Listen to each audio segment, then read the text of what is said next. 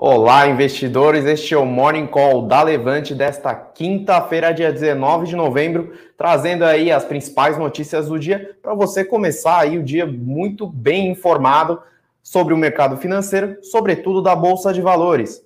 Hoje eu sou o Rodrigo Yamamoto, analista de ações aqui da Levante. Hoje eu estou na árdua missão aí de substituir o nosso querido Eduardo Guimarães, especialista e sócio aqui da Levante Investimentos mas vamos lá com as principais notícias do dia, tá? Bom, no, na política e na, no macro, as bolsas mundiais em geral, um pouco um tom um pouco mais negativo, tá? Com fechamento aí de escolas em Nova York, vindo uma segunda onda aí também por lá, né? É, na, na atuada aí da, da Europa, né? Que já anunciou lockdown em algum dos principais países.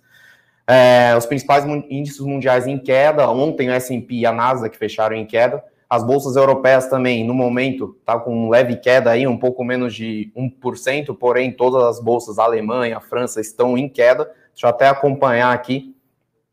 Por exemplo, a França, a Alemanha, por exemplo, está com queda de menos 0,85, tá? Uh, em geral, nada muito novo nas notícias mundiais, né? Ainda agora a gente fica nessa dicotomia, né, entre a, o, a parte favorável das vacinas positivas no longo prazo que está saindo a vacina da Pfizer, é, a Johnson está com um desenvolvimento é, bastante avançado, tem a vacina russa, Sputnik 5, e agora, recentemente, a Coronavac, né, o governo de São Paulo anunciou que tem 97% de eficácia aí. Então, tá vindo bastante notícia aí em relação às vacinas, bem positivas, porém, é mais à frente, né? Então, no curto prazo, a gente ainda fica com esse balanço pouco negativo aí da segunda onda, afetando a demanda mundial, tendo que tomar as medidas de isolamento social de novo, né, em vários países. Inclusive aqui em São Paulo, o governo anunciou a extensão um pouco das, das medidas de isolamento até 16 de dezembro, tá? Vamos ver o índice futuro, como é que está abrindo aí. Índice futuro aqui, Brasil subindo levemente, 0,20%, mantendo aí patamar dos 106 mil. Ontem foi um dia um pouco negativo para o Ibovespa também, caindo 1%, tá? E a notícia doméstica aí, o nosso ministro da Economia, Paulo Guedes, falando aí do que o Brasil já tem o potencial de economizar em 400 bilhões de reais em custo da dívida entre 2019 e 2023 por conta dos juros mais baixos e que o país que o país realmente agora é o país de juros mais baixos e um câmbio um pouco mais alto, né, com um pouco de fuga aí da, do capital estrangeiro. A questão é que realmente o, o, Brasil vem economizando nessa parte do custo da dívida, só que ainda a parte fiscal né, ainda preocupa, né? As reformas têm que sair. É, por conta do teto de gastos está muito apertado aí, o, a margem de manobra aí para aumento de, de, gastos na parte de orçamento do governo, para onde pode é, realocar esses recursos para os anos seguintes. E se as reformas não sair, se não saírem, simplesmente a dívida pública continua a explodir, que já está num patamar extremamente alto, né, ter 90, 95% do PIB, sobretudo por conta também da, das medidas, né, emergenciais tomadas aí nesse, nesse, nessa pandemia, né, com auxílio emergencial e tudo mais.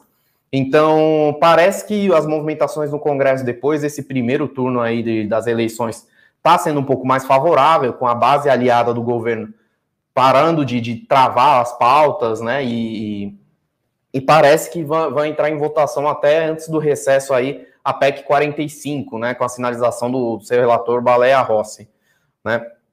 Mas vamos ver o que, que acontece, porque as reformas são os principais gatilhos aí para os juros não continuarem subindo, né, e também a reforma, principalmente a reforma administrativa e a reforma tributária, as duas grandes aí que está na mesa para poder serem votadas e aprovadas. Uh, vamos lá.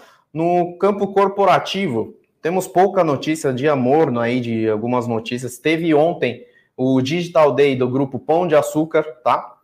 É, eles anunciaram que estão é, fazendo mais investimentos aí na frente digital, é, mais ou menos correndo atrás aí, né, do, das outras varejistas aí digitais como a B2W, Magazine Luiza, Via Varejo e até a Amazon, que estão entrando no setor alimentício, que é o ponto forte aí, né? O varejo alimentício no Grupo Pão de Açúcar. O que, que eles estão fazendo? Eles vão estrear aí o marketplace na plataforma deles, então vendendo produtos aí de terceiros e fora também, um pouco fora também do, do, do segmento de varejo alimentar, bem, bem focado na pets em algumas coisas não alimentares, como brinquedos, moda, um pouco de moda.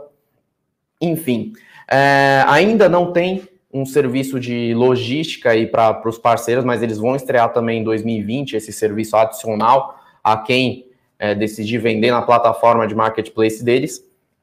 E também a, tem a questão da monetização da base de dados deles, tornando o, o pegando, né, a, monetizando a publicidade aí de maneira mais personalizada para cada cliente, usando essa otimização deles de base de dados que, tem, que é bastante forte desde a época que eles vêm fazendo o cadastro do cliente mais, né, no, no, Pão de Açúcar aí, que eles vêm coletando essa base de dados de consumo de cliente e tudo mais. Uh, vamos lá. O que mais? É, ele já vem com uma iniciativa digital já mais, a, a, mais desenvolvida, um pouco, vem correndo atrás, né, com o James Delivery, com a questão do programa de fidelidade com a Stix, fazendo a parceria com a Raia Drogazil, né, que estreou no aplicativo deles recentemente agora. Também tem, além disso, tem a questão do, do app do meu desconto, né? Para quem não sabe, você vai lá, clica no desconto, aí eles pegam periodicamente, vão personalizando os descontos que tem no, no aplicativo para fidelizar cada vez mais o cliente. Isso na frente de multivarejo nas bandeiras é, Pão de Açúcar e Extra, tá? É, tem a questão também, um ponto principal que o Grupo Pão de Açúcar tem aí pela frente, é a questão do, da cisão do açaí que tem que ficar de olho, tá? Eles vão listar o, o, a bandeira açaí de atacarejo, que é onde tem a frente de crescimento mais forte para todas as varejistas alimentares, tá? Inclusive Carrefour e também o Grupo Mateus, que estreou recentemente aí na Bolsa. Então, eles vão fazer essa, essa cisão para, segundo o, o CFO, destravar o valor, né? No, pela companhia que parece estar muito descontado, segundo ele. Então, na outra parte, temos aí a aprovação pelo CAD, tá? Nosso órgão antitrust, de, pela, da venda da Liquigás da Petrobras para o grupo econômico formado pela Itaúsa, Copagás e Nacional Gás. Tá? Finalmente, essa transação foi aprovada, é um dos pontos importantes do programa de desinvestimento da Petrobras. O CAD aprovou aí com restrições no, no dia de ontem. Com restrições significa que é, apesar dessa aquisição, esse grupo vai ter que vender alguns outros ativos em outras regiões de atuação para que não gerem uma sobreposição muito forte e não tenha uma concentração de mercado aí muito grande, tá? A transação é, tá avaliada, tá avaliada não, vai ser de 3,7 bilhões de reais aí a serem pagos na data da assinatura do contrato para a Petrobras, tá? É uma notícia positiva aí para a Petrobras e também para o grupo econômico, aí, principalmente para a Itaúsa, aí, que está diversificando seu portfólio de atuação. E para a Petrobras pode dar é mais um passo aí para o seu programa de desinvestimento seguir, seguir nessa, nessa toada boa aí que está sendo, né? E nessa mesma, mesma notícia aí, né, não, pegando carona aí nos investimentos da Petrobras, tem também um, parece que um, um, interesse mais forte da COSAN e da Ultrapar, aí, as duas grandes distribuidoras de combustíveis, a Cosan pela Raizen, com a bandeira Shell, e a Ultrapar com a Posto Ipiranga, né, que todo mundo conhece muito bem, as duas, uma das maiores distribuidoras de combustíveis aí do país, junto com a BR Distribuidora. Enfim, elas estão de olho nas refinarias da Petrobras. As refinarias é, a grande, é o grosso do programa de investimento aí da Petrobras, é o maior bloco de ativos de longe está avaliado em torno de 80 bilhões de reais aí pelo mercado, a, a metade, né, das refinarias que a Petrobras colocou para vender. É, por que, que elas estão de olho nas refinarias? Elas vão ganhar aí, caso numa aquisição, elas vão ganhar aí uma otimização logística, tá, de transporte, melhor controle de custos, melhor controle de estoque, já que elas mesmas vão estar tá produzindo as, os próprios combustíveis que elas mesmas vão distribuir. Então, nesse caso, é, a notícia que sai aí é que elas estão de olho nas duas refinarias da região sul, tá? Que é a Repar, refinaria Presidente Getúlio Vargas, e a Refap, que é a refinaria Alberto Pasqualini, no Rio Grande do Sul. Né? O principal ativo seria a refinaria da Presidente Getúlio Vargas, fica no Paraná, tá? Perto do Porto de Paranaguá que seria muito mais próximo, né, geograficamente, a principal polo de atuação das duas companhias, tanto da Raizen, né, no caso com a Cosan, e para a Ultrapar, que, que é o estado de São Paulo, que é o principal polo de atuação delas, né. Então, É, no caso, uh, as propostas vão ser feitas no dia 10 de dezembro, tanto para a Repar, tanto para a Refap. Né? A Petrobras decidiu colocar as duas aí no, no mesmo dia para que seja mais disputado, tá? Não são só essas duas companhias que estão disputando essas refinarias, pode ser que a chinesa Sinopec o grande grupo indiano, Essar, po, possa entrar também nas propostas, né, nesses ativos. Porém, a, de, a motivo de colocar na mesma data foi para que a disputa fique mais acirrada e também por, pelas regras do desinvestimento, as duas refinarias não podem ficar com o mesmo grupo econômico, tá? Por estar na, numa mesma região. Então, caso uma das, das companhias leve a reparo, provavelmente a outra levaria a da Rio Grande do Sul, que também é estratégico, porém um pouco mais longe aí do polo de atuação das duas, tá? Ah, no geral, as duas refinarias estão avaliadas em torno de 2 a 3 bilhões de dólares. É, e também tem as outras refinarias né, do, da, da companhia, da Petrobras, que está em fase mais avançada. No caso, a que está mais avançada nessa fase de vendas, proposta vinculante e tudo mais é a refinaria da Bahia, a Landulfo Rodrigues que parece que já tem um, um, uma proposta vinculante com a Mubadala, que é um fundo soberano aí de Abu Dhabi, lá do Oriente Médio, e parece que está sendo avaliada proposta só de financiamento para poder, e, de, detalhe de contratos para poder fechar a transação, tá? A notícia é extremamente importante e positiva para a Petrobras, principalmente, que ela é o, é o principal bloco aí, né, de, do programa de desinvestimento que ela está fazendo. Lembrando que a Petrobras aí é a nossa recomendação aberta, tá? É, a gente está bastante positivo com esse, esse desinvestimento que ela vem fazendo, essa melhoria operacional, e a gente acredita que com o petróleo nesse preço de 40 a 45 dólares aí para o ano que vem, seria um cavalo bastante interessante para a Bolsa, tá? Uh, vamos ver aqui como é que estão abrindo os mercados. A Bolsa, uh, o índice Bovespa no, de lado, né? Um pouco um pouco mais positivo, 0,07% de alta no momento. Petrobras ainda em leilão. E no caso a Cosan, uh, não sei se por conta da notícia, provavelmente está uh, caindo 1,83%, tá? Recentemente teve um rally aí nas ações dela. Mas vamos ver. E o grupo Pão de Açúcar, vamos ver como abriu aí no dia, subindo levemente com 0,6% de alta. Vamos lá. Então, Bom, em geral, é isso de notícia corporativa. Vamos às perguntas, então, hoje um pouco mais curtinho aí o Morning Call. Vamos ver o que, que os nossos, nossos espectadores estão, estão nos perguntando aqui. Uma pergunta do Fernando, tá? Falando a pergunta do milhão: a bolsa vai subir com o fluxo estrangeiro? Devo comprar? A bolsa vai cair com Covid? Devo vender? Bom, é, Fernando, é o seguinte, né? Então tem esse tem essa dicotomia, não dá para saber se a bolsa vai subir, se vai cair. A gente sempre tem os cenários base aí e, e o que a gente pode fazer, né, de, de, de manobra dentro da nossa carteira em relação a essas expectativas do nosso cenário base, tá? Então tem a, tem a questão que com extensão desse fechamento aí no estado de São Paulo, por exemplo, os ativos de shopping que tem bastante exposição a São Paulo pode ser que adiem um pouco mais essa retomada em V e pode ser que sejam um pouco mais prejudicadas. Tem a, tem a questão fiscal também no Brasil, tá? Que não é só questão do cenário externo. Então, não é simplesmente a vacina e, e, a, e o lockdown que vão definir o movimento da Bolsa. Aqui no Brasil tem questão muito importante dessa, desse andamento das reformas. E, para ser sincero, no momento, o que mais puxa aí, tanto a curva de juros, tanto o movimento da Bolsa, e tudo mais, em geral, é essa questão fiscal que está começando a, tá, já está pesando bastante, tá? Então, eu acredito que a bolsa fique positiva aí para caso saiam essas reformas, tá? Então, tem que avaliar muito bem.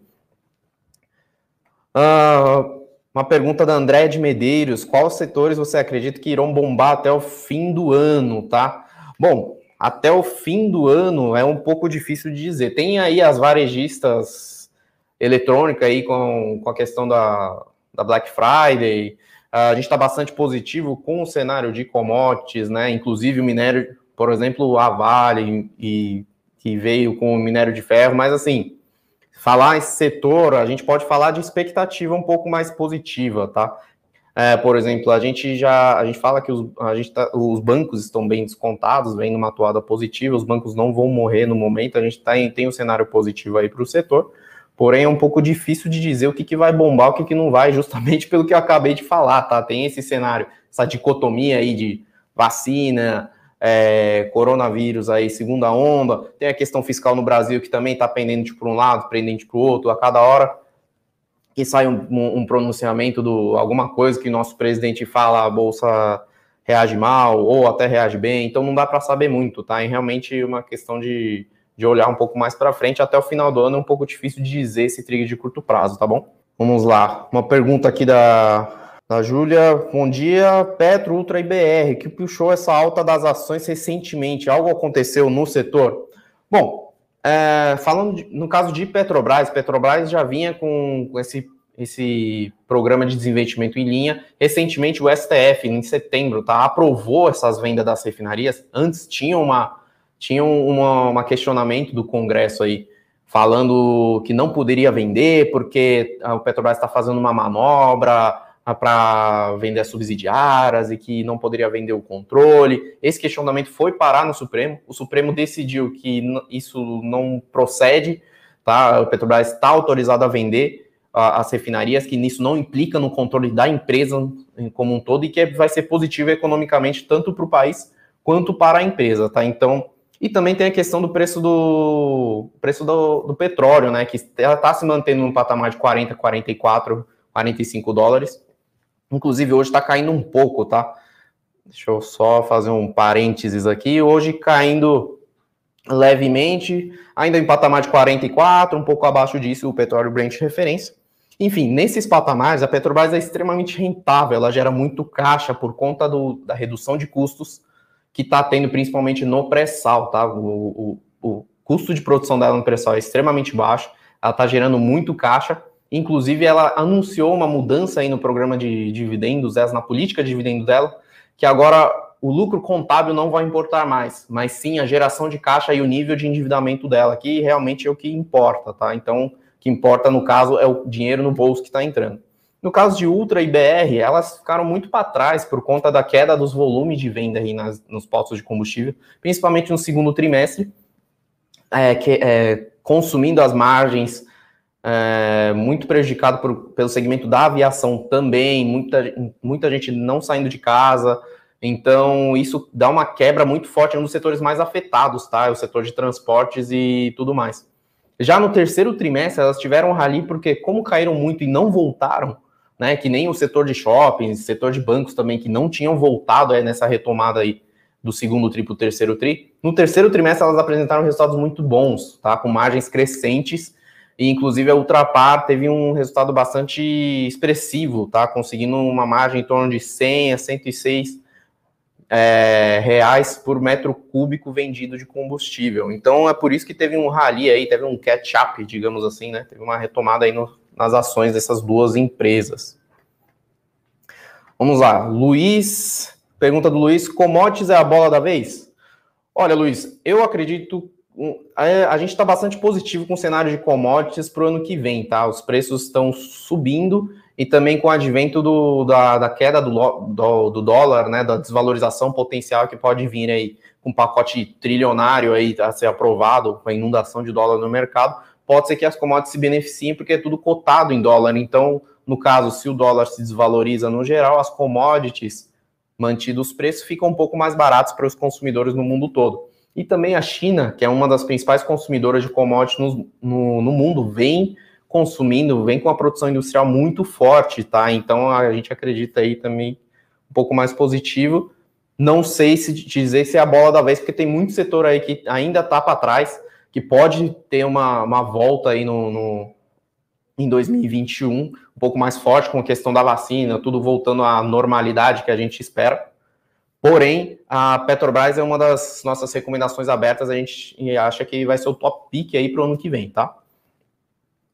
Vamos lá. Pergunta do Renan. Minério de ferro em alta e CSN em queda nos últimos pregões. O que explica? Bom, pode ser uma, um, pode ser um simples movimento de realização de lucros. Tem a questão também adiamento, né, do, do IPO da CSN da Casa de Pedra, que é o braço de mineração dela mas como ela subiu muito forte, né, nos últimos meses aí, né, o setor de siderurgia em geral, Minas, Gerdau, por conta dessa, dessa tomada positiva, pode ser um movimento de, de realização de lucros. Não sei te dizer de maneira muito específica, assim, curto prazo, tá? Lembrando que a gente aqui sempre faz uma análise fundamentalista, sempre visando o longo prazo, sempre visando os fundamentos, os números, e a gente tenta aí, é, de acordo com o nosso cenário mais provável aí, dar as recomendações necessárias. Uh, uma pergunta do Júlio aqui. Gosto do que de São Martinho. O que você acha dessa empresa? Bom, a empresa atua no setor de açúcar e etanol.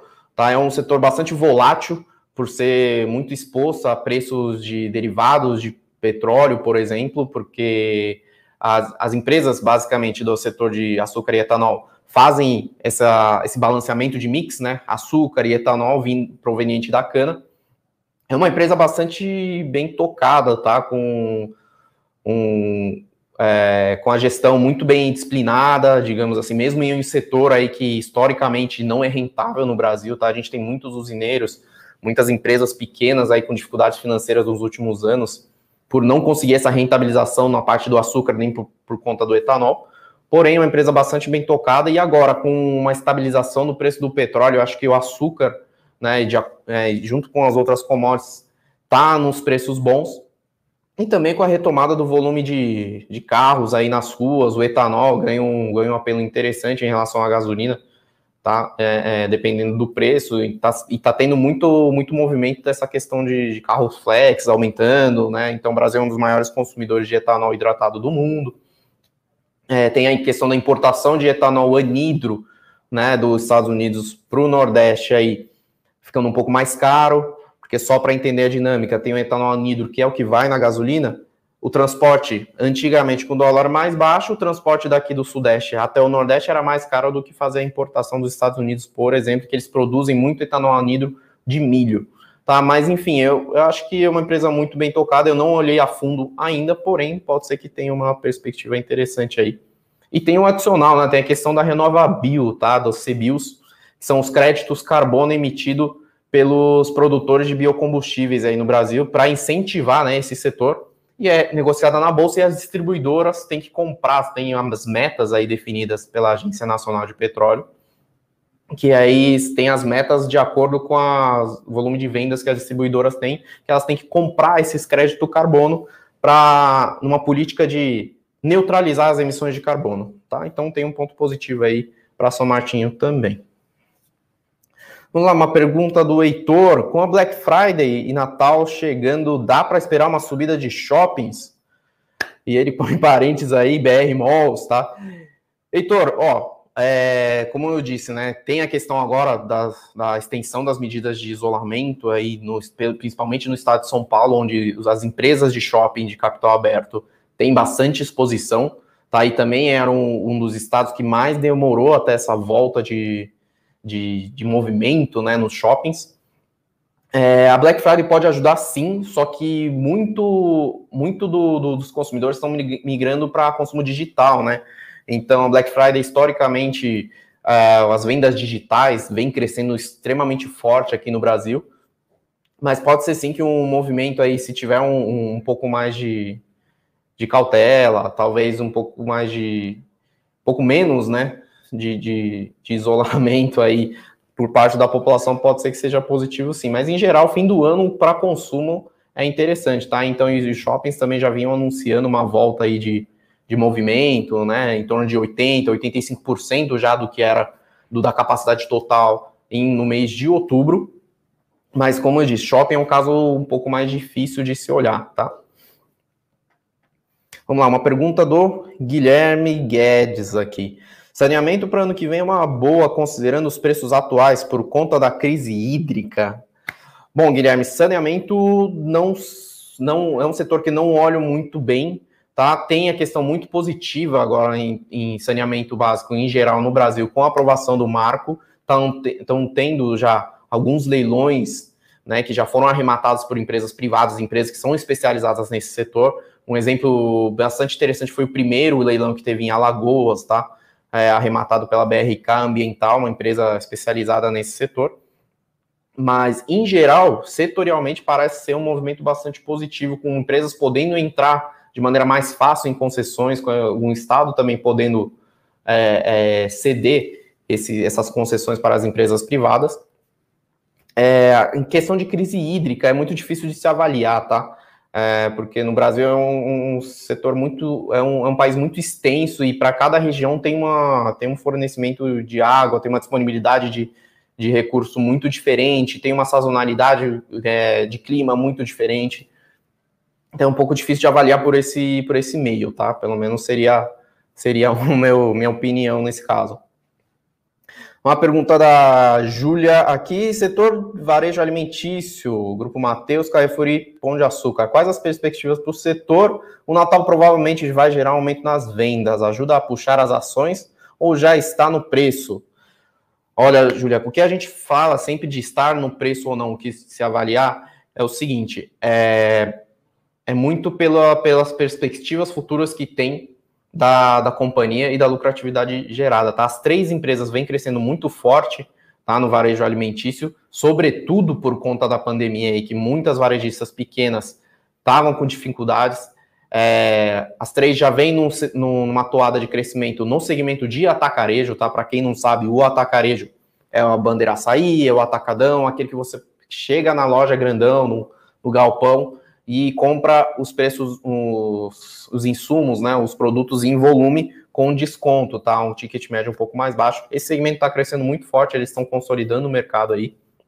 E provavelmente no Natal tem, sazonalmente já é mais positivo, tá? Então já isso já é meio que sabido pelo mercado por conta das festas de fim de ano, por conta dos produtos de um pouco de valor um pouco mais agregado, o período de Natal e tudo mais. As pessoas tendem a comprar um pouco mais de alimentos mas é difícil falar se está no preço ou não. Tá? Vamos lá, uma pergunta do Jonathan aqui. Quais as possibilidades da empresa Via Varejo ter uma alta nesse cenário do final do ano? O que você acha disso? Bom, Jonathan, obrigado pela pergunta aí. Uh, olha só, é, no caso das varejistas eletrônicas, recentemente teve, parece, teve uma rotação de carteira que a gente chama dos gestores, tá? Das empresas de crescimento para as empresas de valor, né? Das empresas de crescimento em geral são essas varejistas eletrônicas, são empresas em geral que têm um crescimento sustentável muito alto aí por um, por um período longo de tempo, tá? É, com a pandemia, o digital ganhou muita força, se acelerou muito essa questão da transformação digital e vinha com uma valorização muito forte de todas as ações, tá? Para Via Varejo, eles apresentaram agora um resultado muito bom no terceiro trimestre. Inclusive, a gente tem um relatório aí, tá? Vou pedir para a produção aí colocar o link do relatório falando dos resultados do terceiro tri de Magazine Luiza e Via Varejo, para ter uma opinião um pouco mais detalhada aí sobre nossa visão da equipe de análise aí, sobre as, os papéis e sobre os resultados aí dessas duas empresas, tá? Então vale a pena conferir. Uh, vamos lá. Deixa eu ver se tem mais alguma pergunta aqui do pessoal. Né, hoje está bastante recheado aí de perguntas. Uh, Joaquim, é feriado amanhã na Bolsa de Valores? Não, Joaquim, vai funcionar normalmente, tá? Para quem lembra, o feriado foi adiantado aí lá para, inclusive para 9 de julho também. Então amanhã a Bolsa de Valores funciona normalmente. Deixa eu ver mais alguma. Pegar mais umas duas perguntinhas para a gente poder encerrar. Bom, pergunta do Amauri, tá? É, vamos lá. Bancos, o Itaú se tornou o banco mais interessante do setor bancário com o spin-off da XP e criação da Newco pela Itaú. Bom, Amauri, é, para quem, vamos explicar, spin-off é a cisão, tá? É a separação de uma empresa subsidiária que sai do, de embaixo da empresa, enfim, é, uma, é um movimento aí para quem não sabe o que, que é um spin-off. Bom, é, parece que ficou interessante, o Itaú fez uma manobra bastante... É, bastante inteligente, digamos assim, de tirar a XP de dentro dela, né, em vez de vender as ações no mercado que gerariam um imposto so, sobre ganho de capital brutal, para quem não lembra, ela comprou a XP por 6 bilhões de reais, hoje a XP vale 130 bilhões, 120 bilhões, vale 10 vezes mais do que o valor que ela comprou. Ela tem uma participação atualmente de em torno de 46%, Tá? Então, o que, que é essa manobra? Tá? Ela, pegou, ela vai pegar as ações da XP, vai doar para os acionistas de Itaú por meio de, da criação de uma nova empresa que vai ser listada na bolsa, a Newco, ainda não se sabe o nome. Essa Newco vai ser listada na bolsa de valores, então vai, o mercado vai precificar, e, un, e o único investimento dessa Newco vai, vão ser as ações da XP. Então, os acionistas de Itaú vão receber essas ações da XP, no caso das ações da Newco, que poderão vender a mercado e tudo mais, e ela vai, e a XP meio que vai sair do balanço da, da Itaú e vai ser precificado melhor, tá? Esse ativo dentro dela. Então, pode ser que seja uma manobra bastante interessante. É, no caso, o Itaú é um dos, um, um, dos bancos mais rentáveis aí do, do Brasil. O setor bancário em geral está bastante descontado, tá? Mas é uma manobra bastante interessante, sim, para a Itaú. Uh, vamos lá, mais uma perguntinha para a gente se encerrar aqui. Miranda, vamos lá. Isso a B3 vai abrir normalmente. Vamos ver se tem mais alguma. Aqui, per pergunta do Fernando Henrique, tá? Fala sobre Marfig, está barata? Olha, é, vou falar um pouco mais do setor de proteínas, tá? Então, o setor de proteínas, pelo que a gente vê, é, já teve o ciclo de alta muito forte aí, né? Segundo o terceiro tri. E o que, que acontece? Que os preços das carnes subiram com a demanda, principalmente por conta da demanda chinesa bastante forte aí que teve a gripe suína africana por lá, que dizimou boa parte aí da, do rebanho de porcos lá, então elas têm que, então a China está tendo que comprar bastante carne. Então a demanda está forte mundialmente, demanda nos Estados Unidos também está muito forte. E os preços do gado e os preços dos insumos não tinham subido tanto. Então abriu essa gap de margem aí. Tanto é que as empresas de proteína abertas na bolsa, segundo terceiro tri, tiveram margens espetaculares todas, tá?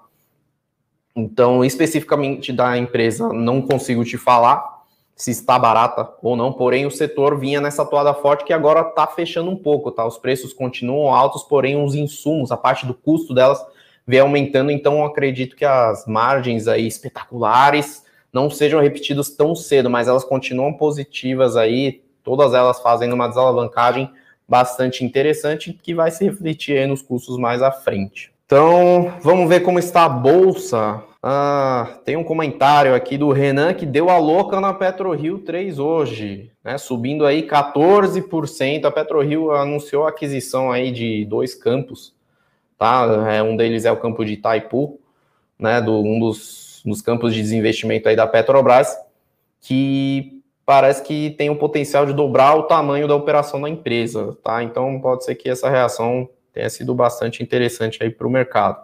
Vamos lá, pão de açúcar subindo 0,77% hoje, no momento. A bolsa subindo 0,31%, um pouco na contramão aí das bolsas mundiais.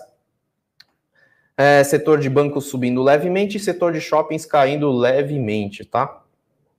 E a Cosan e a Ultrapar quase no 0 a 0, caindo levemente a Cosan 0,38 e a Ultrapar 0,14%, tá? Esses. Bom, então é isso aí, pessoal. Esses foram os destaques do dia aí. Muito obrigado pelas perguntas. Quem não está inscrito aí no canal, se inscreve aí para acompanhar o Morning Call e também o fechamento de mercado. Se inscreve lá no nosso site, na levante.com.br aí. Tem o link aqui também para receber nossas, nossos artigos matinais aí, análise política, análise das ações, todo dia no nosso eu com isso. Então não deixe de, de acompanhar aí as nossas nossas análises, nossos relatórios aí. Então, por isso é tudo, pessoal. Bom dia, uma ótima quinta-feira aí para todos. Até mais. Para saber mais sobre a Levante, siga o nosso perfil no Instagram, levante.investimentos. Se inscreva no nosso canal do YouTube, Levante Investimentos. E para acompanhar as notícias do dia a dia e mais sobre a Levante, acesse nosso site levante.com.br.